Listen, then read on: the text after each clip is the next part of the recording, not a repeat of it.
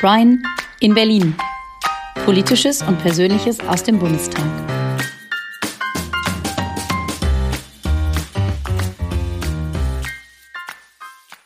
Heute zu Gast Jonas Franzen von der Wohnungslosenhilfe in Herten. Hallo und guten Tag, lieber Brian. Hi, Mareike. Ich freue mich, dass wir heute zu einer neuen Folge des Podcasts Brian in Berlin zusammenkommen. Und wir haben auch heute einen Gast, nämlich den Jonas Franzen. Der ist Gruppenleiter der Wohnungslosenhilfe in Herten, verheiratet, hat zwei Kinder, 37 Jahre alt und herzlich willkommen in unserem Podcast. Hallo Jonas. Hallo, danke für die Einladung. Schön, dass du da bist. Wir reden heute über dein Thema. Äh, das ist nämlich ganz aktuell auch Brians neues großes Thema. Brian ist nämlich seit Wann genau? Musst du mal eben kurz sagen. Äh, neuer SPD-Bundestagsfraktionsabgeordneter für Obdach und Wohnungslose. Seit wann ist das so und ähm, was bedeutet das genau? Seit Anfang September bin ich ähm, beauftragt worden von meiner Fraktion. Wir stellen uns immer zur Mitte einer Legislaturperiode, also quasi zur Halbzeit, äh, neu auf, gucken, wo wir nochmal Schwerpunkte besser setzen können. Und ich habe die letzten zwei Jahre auch äh, daran gearbeitet und auch dafür geworben, dass wir mit so einer Beauftragtenfunktion äh, nochmal das ganze Thema Obdach und Wohnungslosigkeit stärken. Und ähm, genau, meine Aufgabe ist quasi über alle Fachbereiche hinweg, äh, weil es ja nicht nur das Thema im Bereich Bauen und Wohnen ist, sondern auch im sozialen Bereich, im Gesundheitsbereich und vielen anderen Dingen mehr, das alles zu bündeln, zusammenzuführen und auch dafür zu sorgen, dass dem Thema eben auch öffentlich mehr Beachtung entgegengebracht wird, weil wir da eine ganze Menge zu tun haben. Apropos öffentlich, ähm, in, der, in der Wahrnehmung in der Gesellschaft gehen diese Begrifflichkeiten Obdachlosigkeit und Wohnungslosigkeit oft durcheinander. Das wird oft irgendwie in einem äh, Wort so synonym irgendwie verwendet, aber, ähm, aber es sind unterschiedliche Dinge. Könnt ihr mir das erklären, was der Unterschied ist? Kann ich gerne tun. Ähm, die von Wohnungslosigkeit spricht man, wenn jemand keine Wohnung hat. Derjenige ohne Wohnung hat aber immer noch ein Obdach bei Familie, Freunden oder Bekannten. Ähm, der kommt irgendwo unter. Der hat noch eine Möglichkeit.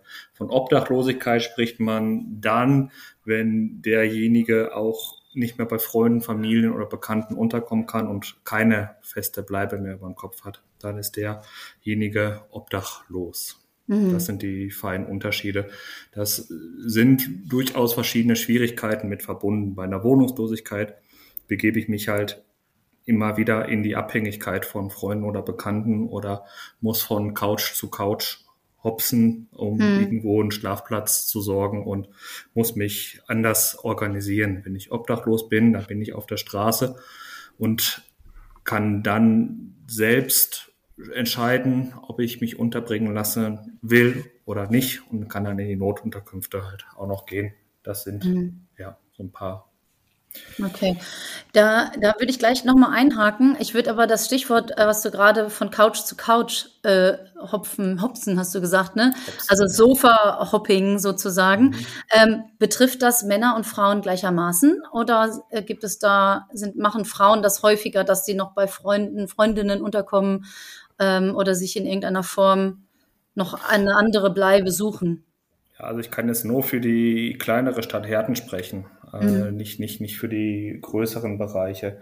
Ähm, Im Herten ist es generell mehr, dass wir eine verdeckte Wohnungslosigkeit haben, dass die Menschen viel mehr äh, bei Freunden schlafen oder bei Familie äh, und dann unsere Hilfe in Anspruch nehmen, als dass die tatsächlich obdachlos sind. Mhm. Ähm, dass generell haben wir mehr Männer in der Beratung als, als Frauen. Mhm. Ähm, und von daher ist das so ein bisschen schwer für mich zu, zu sagen, wer wo wie mehr ist, weil die Verhältnisse auch in den Beratungszahlen anders sind. Mhm. Aber das, was ich schon mitkriege, ist, dass die Hürde bei Frauen schon größer ist, in die Notunterkunft zu gehen, mhm. als äh, bei Männern. Okay. Äh, ist das generell denn, ähm, also du hast gerade gesagt, die Leute können dann entscheiden, ob sie in eine Unterkunft gehen oder nicht. Ähm, ist das eine große Schwelle für, für Menschen ohne Obdach, äh, sich an eine Notunterkunft zu wenden?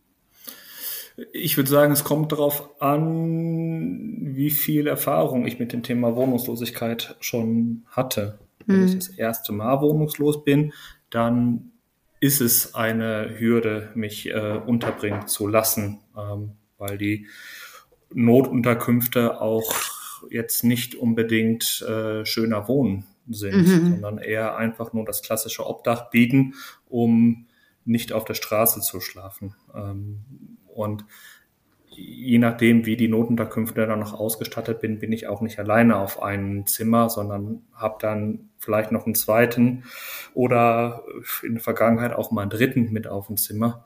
Und mhm. dann habe ich halt so gut wie gar keine Privatsphäre mehr. Mhm. Und in solchen Situationen ist die Hürde dann schon groß, dahin zu gehen. Da hat mhm. sich zum Glück momentan in Herten ein bisschen was getan. Es ist, es wurde die Notunterkünfte wurden renoviert, aber wir haben halt immer noch das Problem, dass immer zwei Menschen in ein Zimmer wohnen. Hm. Gibt es denn in Herten immer genug Platz? Also für alle Menschen, die eine Unterkunft bräuchten? Also wenn sich jetzt alle Klienten der Beratungsstelle melden würden, äh, die wohnungslos sind, dann würde es definitiv nicht reichen. Hm. Ähm, momentan okay. sind in der Männernotunterkunft zehn Männer untergebracht und in der Frauennotunterkunft sieben. Äh, das sind 17. Wir haben aber 70 Postanschriften bei uns momentan. Das heißt, okay. in Herten sind derzeit 70 an die 70 Menschen ohne einen festen Wohnsitz. Mhm. Und hm. dann okay. Äh, haben wir da natürlich bei den Postanschriften, die wir ja so schön zählen können, äh, halt manche doppelt dann mhm. quasi ja gezählt, weil die ja dann auch in der Notenunterkunft sind. Mhm, die, okay. Ja. Ähm, das musst du, da müssen wir gleich auch noch mal drüber sprechen, was das genau bedeutet, eine Postanschrift haben zu müssen, weil das ja auch mit Leistungsbezügen und so zusammenhängt. Das musst du gleich noch mal erklären. Aber bevor wir noch mal im Detail über Härten sprechen, ähm, würde ich Brian total gerne mal fragen, ähm, wie das auf Bundesebene aussieht. Hast du aktuelle Zahlen, wie viele Menschen Obdach beziehungsweise wohnungslos sind? Und weißt du auch zufällig, wie sich das also aufteilt? In Herten waren jetzt gerade sieben Frauen und zehn Männer. Ähm, ist das eine Relation, die es auf Bundesebene genauso gibt oder ähm, ist das, stellt sich das etwas anders dar? Wir haben im letzten Jahr den ersten bundesweiten Wohnungslosenbericht äh, bekommen. Bisher gab es das nicht. Das ist quasi der erste Baustein äh, gewesen, mit dem wir angefangen haben, damit wir auch eine gemeinsame Grundlage haben.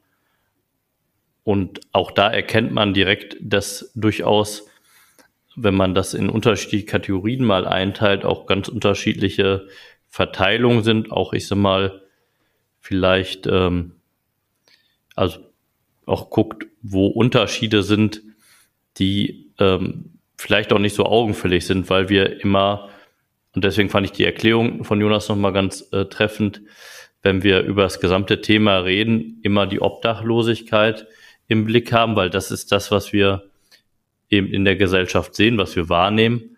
Aber Wohnungslosigkeit insgesamt, also wenn ich irgendwo bei Bekannten oder Freunden eben unterkomme, sieht man das im öffentlichen Bild oft nicht, dass ich wohnungslos bin und dadurch sich so ein bisschen auch die Wahrnehmung ähm, ja auch täuscht, wie wichtig dieses Thema eigentlich ist und wie viele betroffen sind. Wir haben insgesamt 263.000 Menschen in dem Bericht erfasst, die ähm, eben in unterschiedlicher Weise ähm, erfasst wurden. Ähm, bei den ähm, untergebrachten wohnungslosen Personen, das sind äh, 178.000, da haben wir ähm, entsprechend äh, Zahlen, dass ähm, jetzt interessant wird, 66 Prozent männlich, 71 Prozent weiblich, ergibt jetzt nicht 100 Prozent. Ähm, das erklärt sich aber daraus, mhm. dass auch äh, Paare, aber auch Familien untergebracht werden ähm, und deswegen mhm. diese äh, Zahl hier entsprechend erstmal seltsam anmutet. Wir haben aber ähm, auch erfasst wohnungslose Personen ohne Unterkunft, also eigentlich eben obdachlose Menschen. Das sind 37.400, dies vorwiegend äh, männlich äh, geprägt ist, ähm, deutsch und osteuropäisch. Das sind so Dinge, mhm. die wir aus der Statistik entnehmen können. Wir wissen eben auch, dass es verdeckte Wohnungslosigkeit gibt und äh, dass das vor allem äh, Frauen betrifft. Also, dass wir gar nicht wissen offiziell, dass Menschen wohnungslos sind. Ähm, das ist halt auch nochmal ein schwieriges Feld, ähm, wo wir bei Abhängigkeiten waren, dass eben zum Teil, bevor man die Sorge hat, obdachlos zu werden, in Beziehungen flüchtet die man aber eigentlich so gar nicht möchte. Und das ist natürlich auch eine Herausforderung für alle, die ähm, eben in der Hilfelandschaft unterwegs sind. Ähm, aber auch für uns politisch ist das natürlich ein schwieriges Feld, weil man das von außen nur schwer erkennen kann. Hm. Und da kann man natürlich auch, man kann es schlecht belegen, man kann es schlecht darstellen und äh, das ist ja dann auch besonders schwierig, diese Menschen zu erreichen, ähm, um denen überhaupt zu vermitteln, wir möchten gerne eure Situation verbessern, aber wie, wie kommen wir denn, wie kommen wir denn an die, an die Menschen ran? Hm. Gibt es da, gibt es da Ansätze oder ist das etwas, was ihr jetzt auf der Agenda habt und sagt, so das, das wollen wir jetzt angehen, diese Problematik? Also für, für uns ergibt sich aus dem Gesamtbild ähm, gleich mehrere Handlungsschritte. Ne? Also vielleicht auch nochmal ein, eine Zahl 149 Wochen äh, das sind zwei Jahre und acht Monate. Das ist die durchschnittliche Dauer der Unterbringung, die wir zum Beispiel ähm, auch noch der mhm. Statistik entnehmen konnten. Also die Frage ist ja einerseits, und das ist vor allem die Bundesaufgabe mit Blick auf Prävention, wie kann ich verhindern, dass Menschen ihre Wohnung verlieren? Ähm, da gibt es auch einige ähm, Stellschrauben, die wir schon gedreht haben. Die Bürgergeldreform, wo wir nochmal zu kommen, hat natürlich viele Facetten, aber eine eben auch, dass wir von den Sanktionen wegkommen, die manchmal eben auch Wohnung, Wohnraum gefährdet haben. Äh, mit dem Wohngeld haben wir eben die Gruppe adressiert, die ein Einkommen hat, aber wo das Einkommen immer weniger ausreichend ist, um eine Wohnung äh, zu finanzieren, wo auch Mietschulden sich angehäuft haben, wo dann entsprechend mhm. auch Räumung passiert. Und all das sind so erste Erkenntnisse daraus. Ähm, grundsätzlich muss man aber auch nochmal sagen, dass ähm, das Bild so vielfältig ist, dass man eben auch nicht nur eine oder zwei Lösungen haben kann, sondern einen ganzen Baukasten braucht, um auf die verschiedenen mhm. Bedürfnisse einzugehen. Und in der Prävention, glaube ich, ist nochmal wichtig zu schauen, in der Sozialgesetzgebung bei den Schnittstellen, dass wir da keine Menschen verlieren, oder dadurch, dass Dinge zu kompliziert sind, Anträge eben vielleicht auch nicht richtig verstanden werden oder eben auch nicht ankommen, dass wir diese hm. Situation so gut es geht verhindern und vielleicht nochmal zur Altersstruktur. Das Durchschnittsalter wohnungsloser Menschen insgesamt liegt bei 44 Jahren. Das Durchschnittsalter mhm. untergebrachter Menschen äh, liegt bei 32 Jahren und das Durchschnittsalter verdeckter wohnungsloser Menschen liegt bei 35 Jahren. Also da merkt man ja auch, mhm. klar, das ist alles irgendwie so ein bisschen in der Mitte. Aber mhm. es gibt da schon Unterschiede und das möchte ich einfach nochmal als Grundbotschaft mitgeben, dass wir das auch politisch jetzt verstanden haben.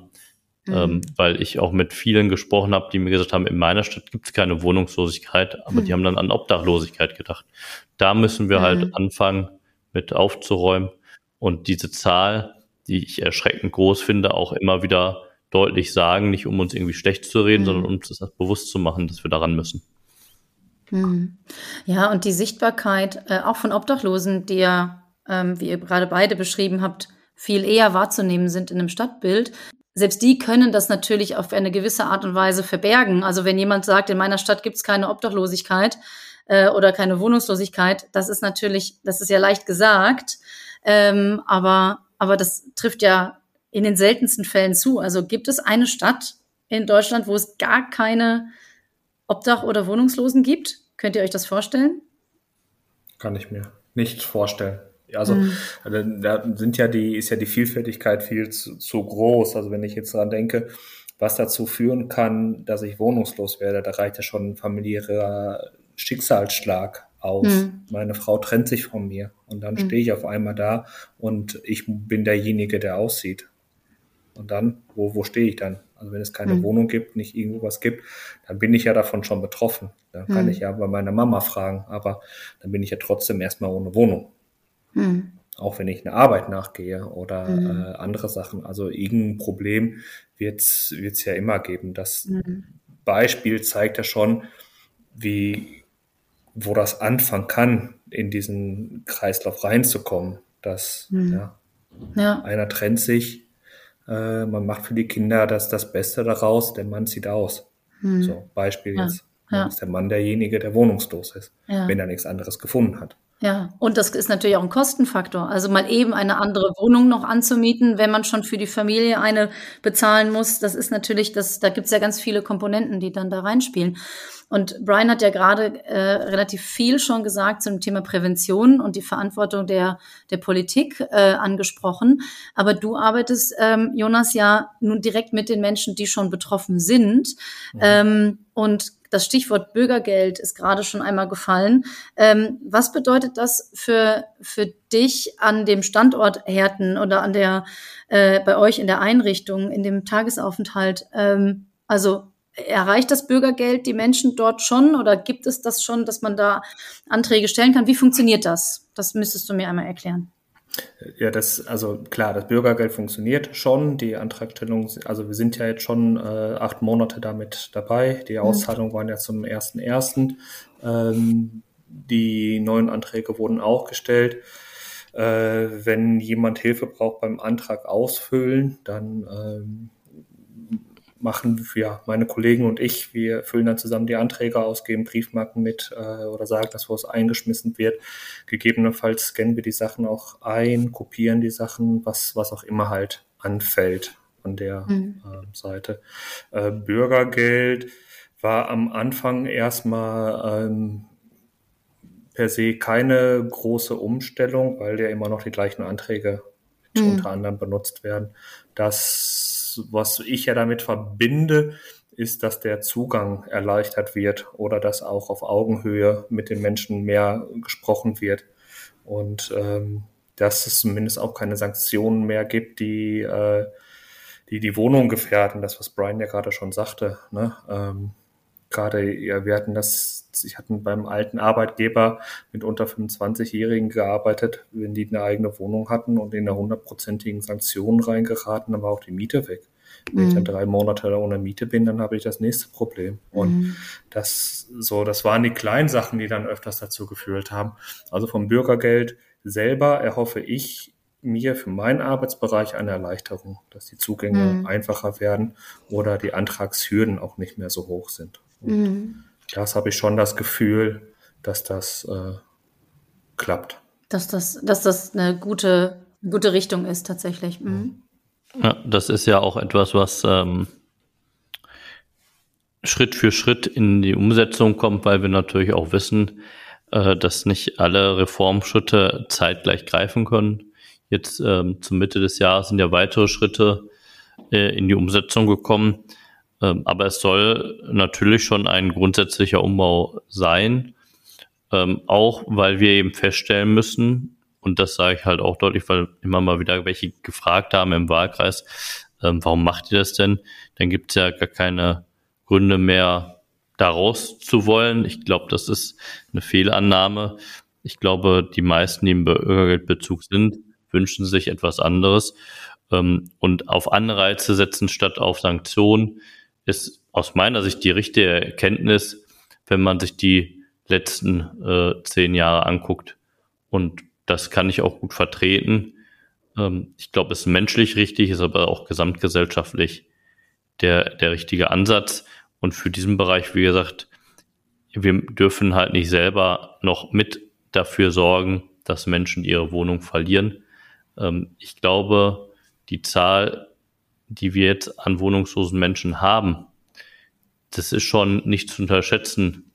Äh, deswegen habe ich nochmal gesagt, wie lange man durchschnittlich auch in diesem ja, Zustand ohne eigene Wohnung bleibt. Und das ist ja der Durchschnitt. Das heißt, es gibt ja auch Menschen, bei denen dauert das noch viel länger. Dann ist der Weg in die eigene Wohnung natürlich auch deutlich äh, schwieriger.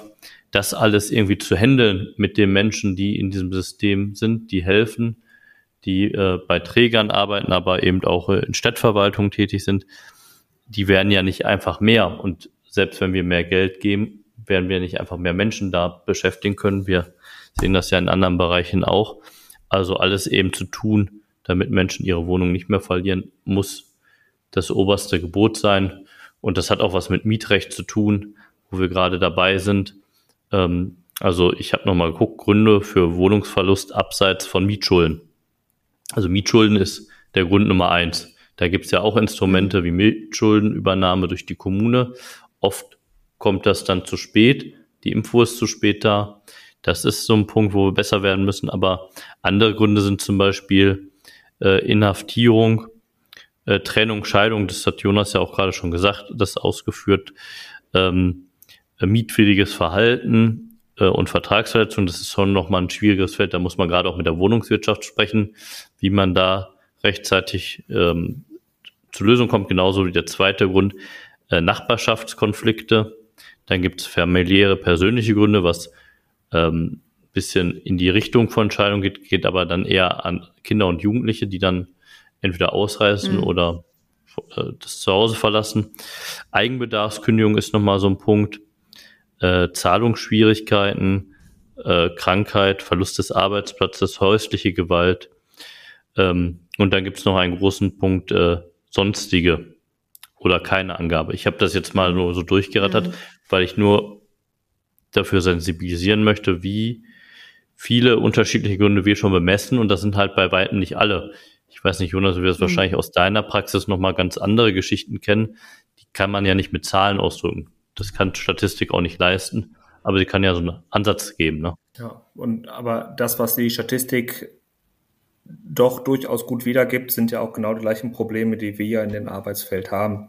Wenn ich auch gucke, dass wir WG Wohnungen haben, um die Wohnungslosigkeit zu beenden, ähm, schaffen wir ja auch selber eine Abhängigkeit von uns, weil wir ja die Untermietverträge befristen, weil wir ja genau diese Probleme haben. Wir haben zwei Menschen, die sich nicht kennen, die wir zusammen in eine Wohnung stecken, um die Wohnungslosigkeit zu beenden. Das ist brandgefährlich. Der eine, der hat vielleicht eine Alkoholkrankheit, der andere hat das nicht, der eine ist sauber, der andere ist dreckig. Da sind so viele verschiedene äh, Sachen, dass das ja auch bei uns äh, die Abhängigkeit halt äh, machen, also wir die Abhängigkeit ja dann quasi auch schaffen müssen, um überhaupt handlungsfähig zu sein an, an den mhm. Stellen. Und ähm, ich glaube, die, dieses, was das Große in der Statistik aufzeigt, das äh, spiegelt sich auch relativ gut in kleinen Härten ab. Mhm. Ähm, mhm. Wie viele Verdeckte? Wir haben mehr Verdeckte, als wir öffentlich Sichtbare mhm. haben. Äh, mhm. Wir haben äh, ein Drittel, zwei Drittel Frauen zu Männer. Ja? Also mhm. sind ja so, so die verschiedenen. Wir haben die, die ganzen Wohnungsverluste, die Brian ja auch gerade genannt hatte. Äh, die Kinder ziehen aus. Kinder werden erwachsen. Mhm. Kinder ziehen aus, leben nicht mehr im Elternhaus und auf einmal ist die Wohnung zu groß. Mhm. Die, was, was macht die Person, die, die mhm. dann äh, eine zu große Wohnung hat und eine, eine kleinere Wohnung suchen soll, äh, wo auf eine Wohnungsbewerbung aber 25 Wohnungsmenschen äh, draufkommen, die mhm. eine Wohnung suchen. Und also das spiegelt schon meiner Meinung nach äh, gut den Querschnitt ab, den wir mhm. auch dann halt haben. Mhm. Bei all den äh, Gründen äh, oder Auslösern für eine Obdach- oder Wohnungslosigkeit habe ich bei keinem das Gefühl, dass irgendjemand das freiwillig in Kauf nehmen würde. Ähm, das ist ja etwas, was, ähm, was durchaus schon Leute, also da, ich bin jetzt, das ist jetzt so, so, so, so sehr generell, aber es gibt Menschen, die sagen, na ja, äh, es gibt auch Leute, die wollen gar nicht zu Hause, wollen gar nicht wieder eine Unterkunft haben. Das, gibt es das tatsächlich oder ist das eine, das ist ein Gerücht, oder? Das, es ist ja die Frage, was die Menschen dann an dem Punkt erlebt haben. Also ich, mhm. ich kann da verschiedene Beispiele nennen. Ähm, ein Klient, den wir jetzt in die UWG-Wohnung aufgenommen haben, der äh, hatte noch eine Wohnung. Die Wohnung war aber nicht mehr zu retten, weil da auch die Mietschulen zu hoch sind. Ähm, und die, der Vermieter da auch da nicht mehr mitgespielt hatte. Und für ihn war er klar, er möchte die Wohnung auch gar nicht mehr halten, weil da genau das passiert ist. Die, die Trennung, die Kinder, äh, ein Kind wurde in Obhut genommen. Ähm, da ist einfach viel, Entschuldigung, dass ich so sage, aber einfach mhm. viel Mist oder Scheiße passiert, mhm. dass die Erinnerungen mit der Wohnung äh, mhm. für ihn gar nicht mehr akzeptabel sind. Der mhm. zieht dann freiwillig aus oder mhm. nimmt dann unser Angebot an. Aber das mhm. ist halt nicht, nicht immer. Ein anderer Klient von uns, dem wurde die Wohnung mit Polizeigewalt weggenommen. Mhm.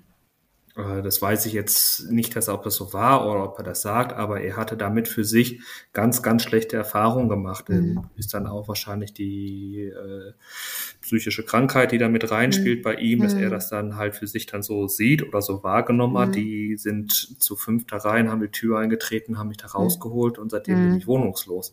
Der ich will nicht sagen, der hat Angst vorm Wohnen, aber mhm. der, für den ist klar, da ist was Schlimmes passiert, da möchte ich nicht mhm. wieder hin. Und dann müssen wir halt, halt hingehen, dass wir die Krankheit ja erst lindern, bevor wir das ihn dann wieder zurückkriegen oder ja. ihn so stabilisieren, dass er das für sich wieder annehmen kann. Ne? Wohnen ist natürlich auch immer mit Verpflichtungen verbunden. Ich muss Miete zahlen oder organisieren. Ähm, und das ist natürlich dann auch ein, ein, eine, eine Drucksituation für, für Menschen, in, wie du sie jetzt gerade beschrieben hast, ne? dass das natürlich dann nicht so ganz einfach ist. Ähm, da würde ich total gerne auf noch so ein Klischee ähm, hinführen ähm, über dieses Thema, nämlich äh, diese, dieser Teufelskreis äh, von, ich habe keine Anschrift, dann kriege ich keinen Job, dann kann ich mich nicht für eine Wohnung äh, bewerben, äh, da wird kein Vermieter sich mit mir irgendwie treffen und mir eine Wohnung zeigen. Ähm, äh, könnt ihr das lösen äh, bei euch in der, in der Einrichtung? Also ähm, bietet ihr den Menschen eine, du hast es vorhin schon mal am Rande erwähnt, also die haben eine Postanschrift, wenn die bei euch sind und da dürfen die Post hinbekommen und die dürfen die benutzen, um sich für Leistungen oder um Wohnungen zu bewerben. Das, das geht dann, ja? Das geht, ja. Äh, die Postanschrift ist eigentlich nichts anderes als ein Postfach, äh, was wir, äh, wie die Post quasi aufrecht hält. Da, die einzige Verpflichtung für das Postfach ist halt, dass ich regelmäßig meine Post abhole.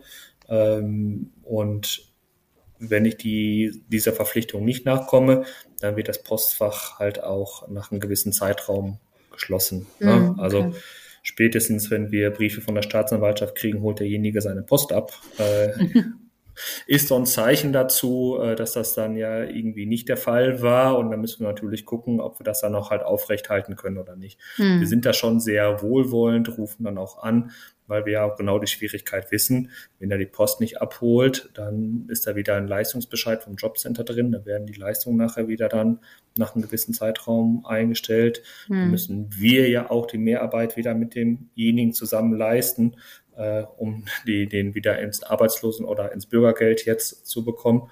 Also da hängt schon Arbeit mit, mit dran, aber mhm. halt auch viele Kontakte, die wir daran ja dann auch knüpfen können. Mhm. Ähm, das was der Unterschied ist, eine Postanschrift ist halt keine Meldeanschrift. Und ähm, um Leistung zu beantragen, brauche ich eine Meldeanschrift. Ah, okay. Das ist halt in der Tat ein Problem. Entweder muss ich da mich bei Freunden oder Verwandten anmelden.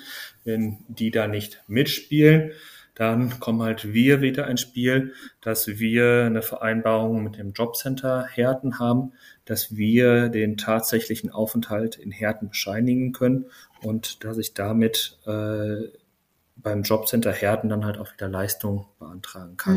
Mm, okay, das heißt, wenn, ja, wenn ich jetzt zu Hause, äh, ich weiß ich nicht, ich bin bei den Eltern rausgeflogen und äh, brauche jetzt eine, eine, eine, eigene Wohnung oder muss Leistung beantragen, dann äh, habe ich ja eigentlich noch eine Anschrift bei meinen Eltern, aber da mhm. wohne ich ja nicht mehr. Äh, dass ich mich aber tatsächlich in Herten aufhalte, bescheinigen wir dann den Aufenthalt. Mhm. Da sind dann halt wieder die Verpflichtungen ähm, ja, bei uns, dass wir, wenn diejenigen dann halt nicht wöchentlich kommen, äh, auch gegebenenfalls halt abmelden mhm. müssen. Mhm. Okay, verstehe. Jetzt haben wir schon ein bisschen gehört, ähm, was so zu deinen Aufgaben gehört oder wie dein wie dein Tag so aussieht, was du so, was du so tust. Ähm, kannst du uns noch so ein bisschen einen, einen ganz typischen Arbeitstag beschreiben? Und die Frage gebe ich dann direkt danach auch an Brian weiter, weil der hat ja bei euch Tag mitgearbeitet und ein Praktikum gemacht und ein bisschen was erleben dürfen ähm, oder können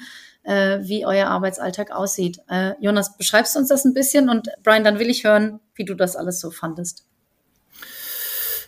Den typischen Arbeitstag, den gibt es so gar nicht. okay. Äh, ja, also ähm, wir haben seit äh, längerem die Arbeit, also gerade gerade für mich gibt es den typischen Arbeitsalltag nicht, weil äh, als ich 2017 angefangen habe, war ich die Gruppenleitung der Beratungsstelle. Äh, dazu gehörte nur die Beratungsstelle und wir hatten die Notunterkünfte begleitet und den Tagesaufenthalt. Wir waren insgesamt mit mir fünf Mitarbeiter und einen Ehrenamtlichen.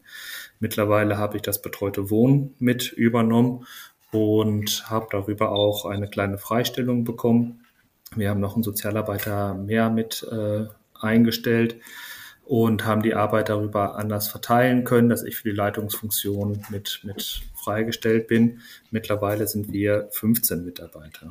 Okay. Äh, also da ist ordentlich, äh, also ich bin der 15. an der Stelle, da ist mhm. ordentlich äh, was passiert in den letzten Jahren. Ähm, der Beratungsalltag sieht so aus, dass ich versuche, Termine zu machen und gleichzeitig eine offene Sprechstunde vorhalte. Mhm. Und ich nie weiß, wer zu den offenen Sprechstunden kommen kann. Mal mhm. kann es sein, dass keiner kommt, dann kann es aber sein, dass zehn auf einmal kommen. Mhm. Und dem immer gerecht zu werden, ist halt eine sehr, sehr große Herausforderung. Es kann auch sein, dass nur zehn Leute Post abholen äh, oder keiner Post abholen kommt. Oder mhm. was ist, ne, das äh, ist, ist so in dem Beratungsalltag mit drin. Mhm. Dann haben wir den Tagesaufenthalt. Da ähm, ist schon eine ja, vorhandene Struktur da im Tagesaufenthalt, weil äh, wir an fünf Tagen den Tagesaufenthalt in der Woche aufhaben. Wir bieten jeden Tag ein kostenloses Frühstück an und haben zweimal in der Woche ähm, einen warmen Mittagstisch. Da gibt es dann halt schon die regelmäßigen Angebote oder mhm. da ist der Arbeitsablauf dann halt schon klar. Ich muss morgens die Brötchen holen, ich muss das Frühstück vorbereiten, muss die Sachen wegräumen und den organisieren wir dann auch mit ehrenamtlichen Helfern bei uns. Und ja, mhm. seit neuestem haben wir auch noch Personal dafür einstellen können, weil wir eine Förderung gekriegt hatten. Ähm, okay. Dann gibt es ja den dritten Teil halt noch, das ambulant betreute Wohnen. Und da arbeite ich ähm, Bezugsbetreuer-mäßig. Ähm, das heißt, ich habe eine bestimmte Anzahl an Klienten und die Klienten haben eine Fachleistungsstunde Anzahl pro Woche. Hm. Und ich bin eigenständig dafür verantwortlich, dass äh, ich meine Fachleistungsstunde als Mitarbeiter einfahre, dass ich mhm. da mich quasi selber mit refinanziere mhm. und gleichzeitig eine gute Betreuung für die Klienten halt anbiete. Und das ist halt schon sehr arbeitsintensiv und äh, ja, führt auch zu, zu, zu Tumult was nicht, nicht mhm. Tumult nicht, aber zu, zu Schwierigkeiten, weil ich ja auf der einen Seite diesen Fachleistungsstundendruck habe mhm. und auf der anderen Seite für die Klienten etwas machen will. Und mhm. wenn ich das, diesen Druck der, der Refinanzierung immer habe oder darauf auch angesprochen werde, durchaus von mir an manchen Stellen, ist halt meine Aufgabe, die mit dazugehört, ähm, beißt es sich halt manchmal. Mhm. Nichtsdestotrotz weiß ich, dass wir, äh, die Menschen, die sich uns anvertrauen, äh, eine sehr gute Hilfe äh, anbieten und ähm, dass das, ja, dass wir eine gute Arbeit machen, auch wenn das immer schwierig wird. Also mhm. von daher kann ich das gar nicht so sagen, wie der Alltag äh, immer aussieht. Was mich betrifft, ich bin in allen Bereichen unterwegs. Ich bin mhm. Vermieter, ich bin Berater, ich bin äh, ja, Leiter. Ich äh, bin für die Finanzen verantwortlich. Wir bekommen Spendengelder. Ich muss die Spendengelder verwalten, wie wir die ausgegeben haben. Äh, wir müssen die neuen Mietverträge mit vorbereiten. Ich muss schauen, ob wir die Mietzahlung bekommen haben. Also das ist wirklich mhm. sehr, sehr vielfältig und ja, gehört noch deutlich mehr dazu als das, was ich jetzt gerade gesagt mhm. habe. Aber klingt nach sehr, sehr vielen Aufgaben und jede einzelne scheint äh, sehr wichtig zu sein. Ähm, äh, welche davon konntest du mitmachen, Brian? Und äh, wie waren deine Eindrücke? Genau, ich durfte ja im Rahmen des Praktikums mal einfach reinschnuppern und mir einen Eindruck ähm, verschaffen. Ich erinnere mich, ähm, dass wir mit dem Abholen der äh, Brötchen und auch anderes Gebäck äh, gestartet waren und ähm, das dann auch alles vorbereitet hatten, waren auch für mich nochmal die Gelegenheit, ähm, da auch Gespräche zu führen mit Einzelnen, die dann ähm, zum Frühstück kamen, in Tagesaufenthalt. Und ähm, ja, auch da, wie unterschiedlich die Menschen eigentlich sind, was sie so mitbringen, auch, ich sag mal, wie gesprächig äh, Einzelne dann auch waren, ähm, das war auf jeden Fall schon auch für mich sehr spannend. genau, oder auch nicht, genau, auch das. ähm, was ja auch vollkommen in Ordnung ist, ja bei uns allen so und manchmal ist es ja auch tagesformabhängig. Nee, und das war halt für mich ein äh, interessanter Einblick, aber auch nochmal so die Räumlichkeiten komplett äh, kennenzulernen dort. Ähm, das war auf jeden Fall für mich nochmal gut, ähm, weil natürlich das, was wir in Berlin machen, sehr abstrakt oft ist. Aber mir ist halt wichtig, irgendwie mal vor Augen zu haben, was bedeutet das eigentlich für einzelne Menschen. Und das geht halt dann nur, wenn man die Gelegenheit bekommt, mal über die Schulter blicken zu dürfen. Und ähm, deswegen habe ich das gerne äh, gemacht und versuche das auch in anderen Regionen nochmal zu machen, um halt so einen Gesamteindruck äh, zu bekommen, einfach, ja.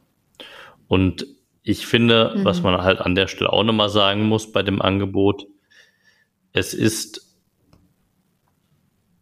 immer vielleicht eine Hürde, so ein Angebot anzunehmen dahin zu gehen, gerade wenn man das überhaupt nicht kennt.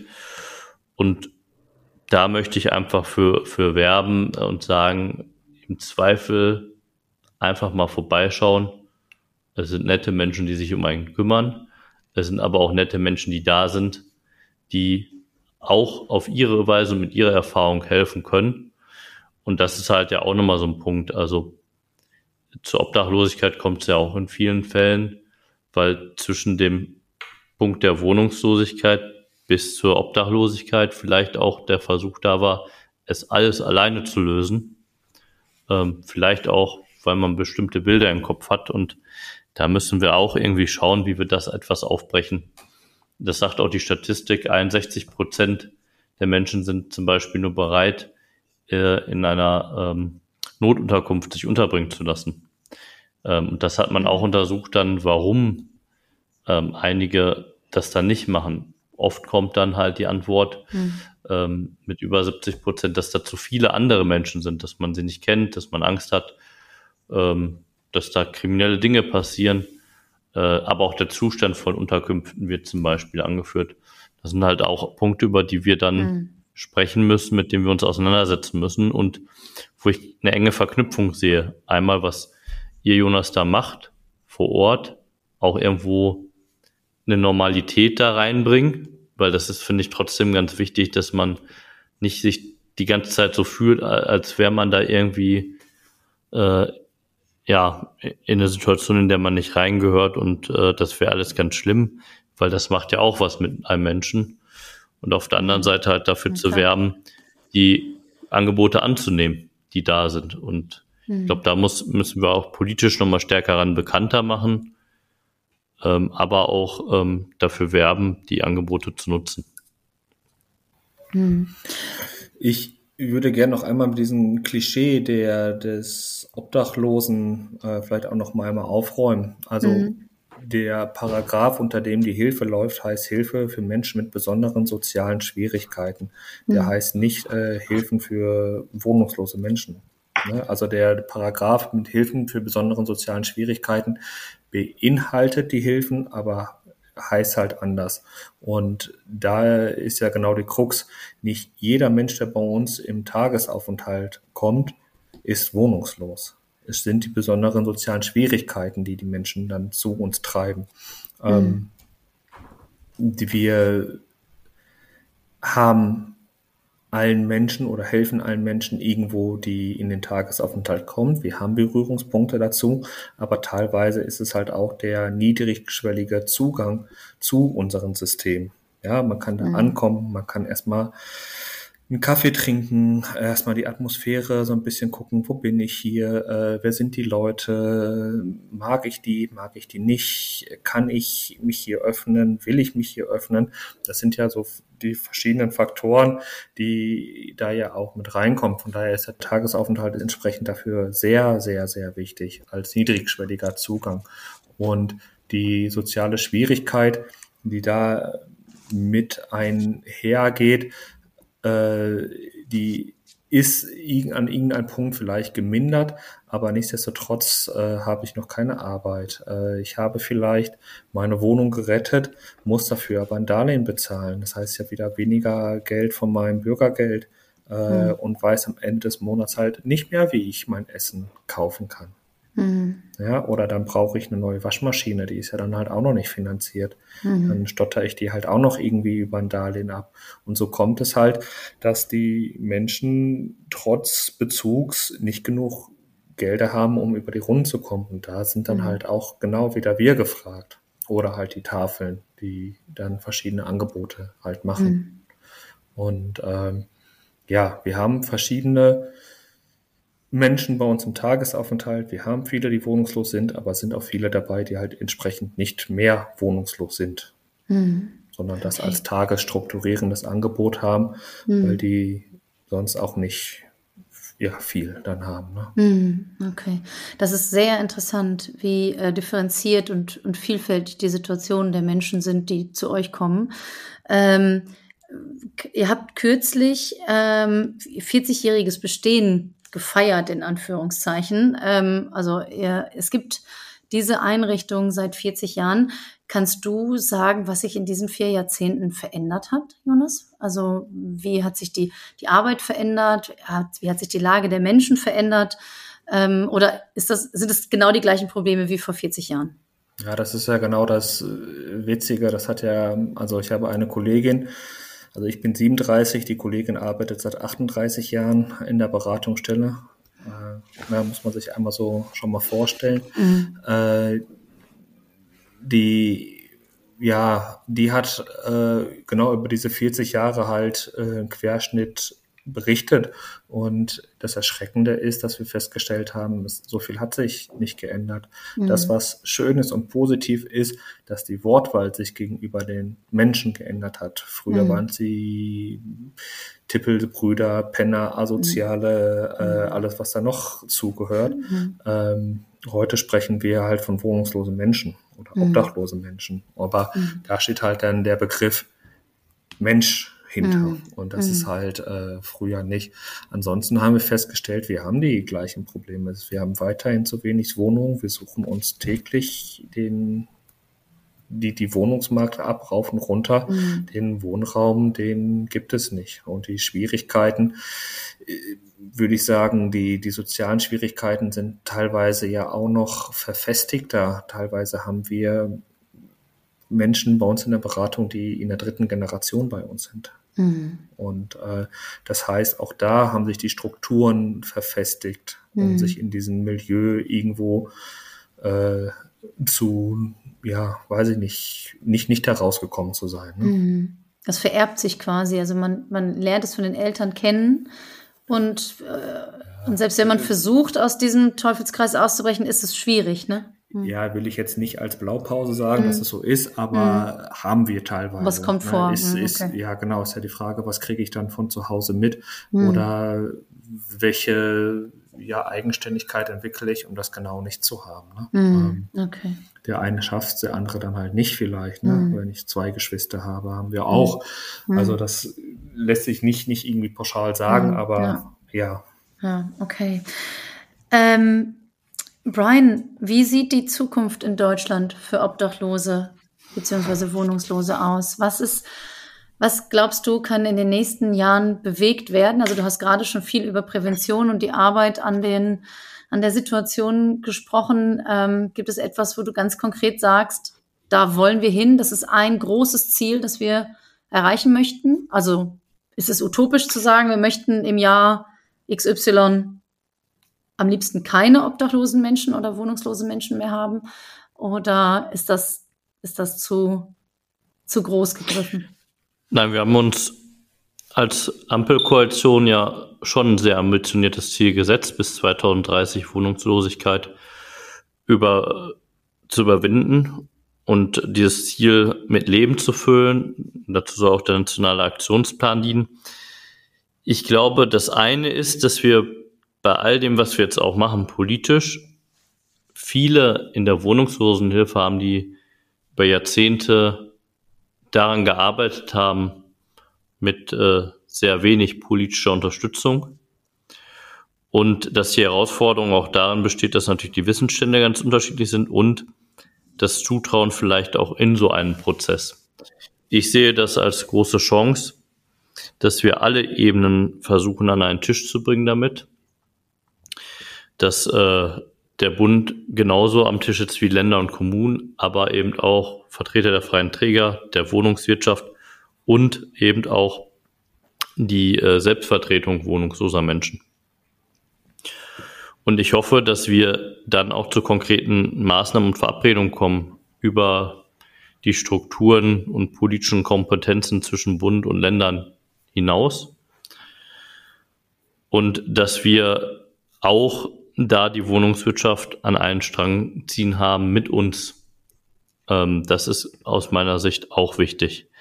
Wir haben uns in Finnland mit der Ministerin, das hatte ich schon mal berichtet, da auch hm. angeschaut, wie das in Finnland passiert und mit welchem Pragmatismus das vorangetrieben wird. Und ein bisschen davon wünsche ich unserem Prozess auch.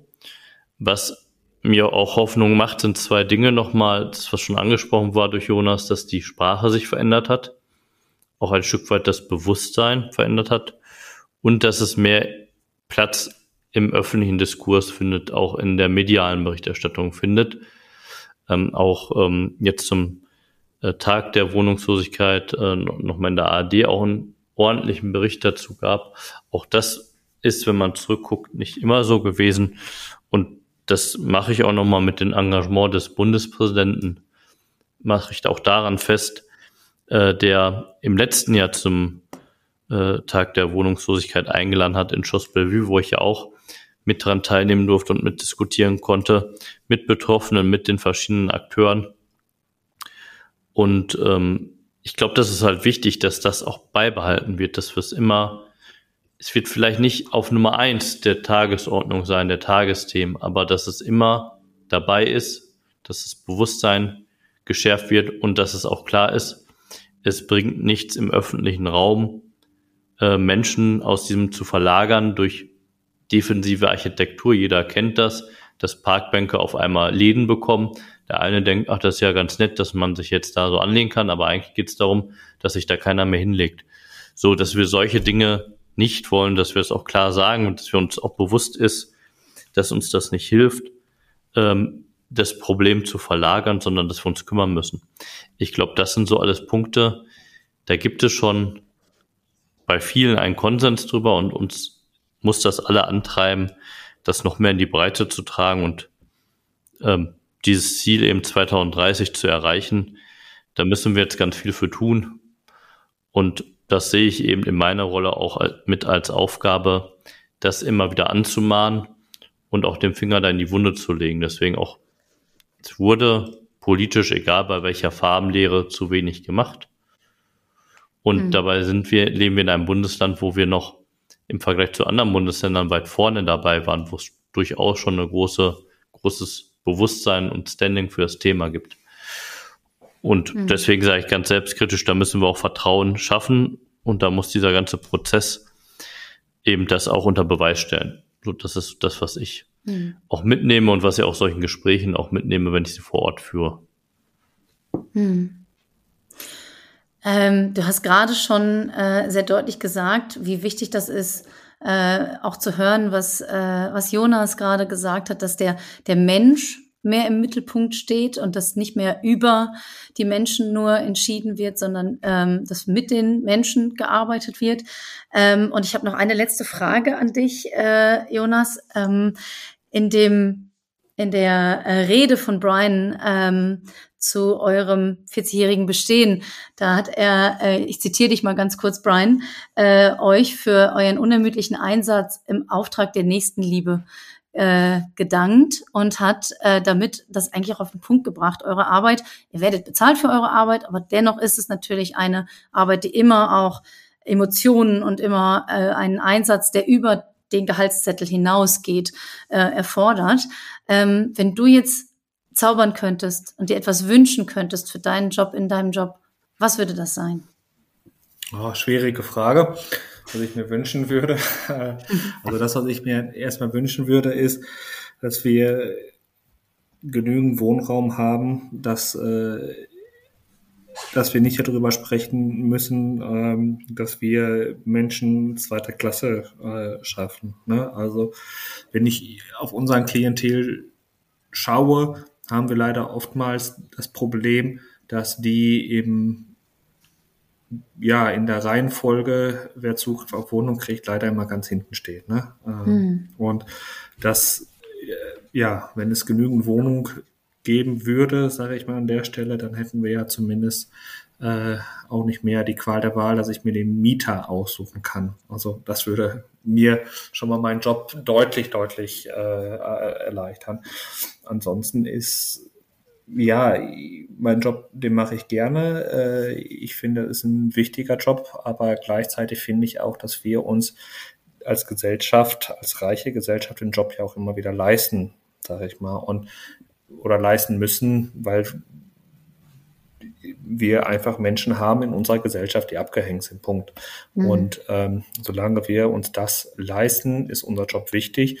Und dann wünsche ich mir eine anständige Bezahlung, aber halt auch eine anständige Ausstattung der, der, der Bereiche. Und wenn ich dann halt mhm. halt gucke, dass ein Tagesaufenthalt, der extrem wichtig für uns, keinen eigenen Leistungstypen hat, sondern aus Spendenmittel äh, betrieben wird, dann sehen wir da halt schon die, ja, die Schieflage an der Stelle. Mhm. Von daher bin ich nach wie vor der Meinung, äh, ja, gutes Geld für gute Arbeit und das auf allen mhm. Bereichen. Und wenn das so ist, dann genügend Wohnraum wäre, dann äh, wäre uns, glaube ich, allen geholfen. Auch wenn ich mich damit vielleicht irgendwann arbeitslos machen würde. Gut, aber in so einer Situation zu sagen, dann, äh, dann würde ich eine andere Aufgabe äh, machen müssen, aber dadurch geht es so vielen Menschen besser. Das ist ja der beste Grund, oder? Ja, ja, ich, genau. Die Diakonie, die steckt da auch viel Eigengelder mit rein oder Kirchensteuermittel. Und äh, da bin ich meinen Arbeitgeber und meinen Mitarbeitern auch echt dankbar dafür, dass die äh, ja so viel Engagement äh, zeigen und mitarbeiten oder auch der Dienst aufrechtgehalten wird. Ne? Das, äh, wir hatten gestern noch eine Veranstaltung dazu in der Erlöserkirche, ähm, ja, die das einfach nochmal zeigt, wie wichtig die Arbeiten sind mhm. und dass wir darauf ja gut tun, die Menschen, die wir begleiten, nicht noch weiter abzuhängen, sag ich mal. Ne? Ähm, mhm. ja.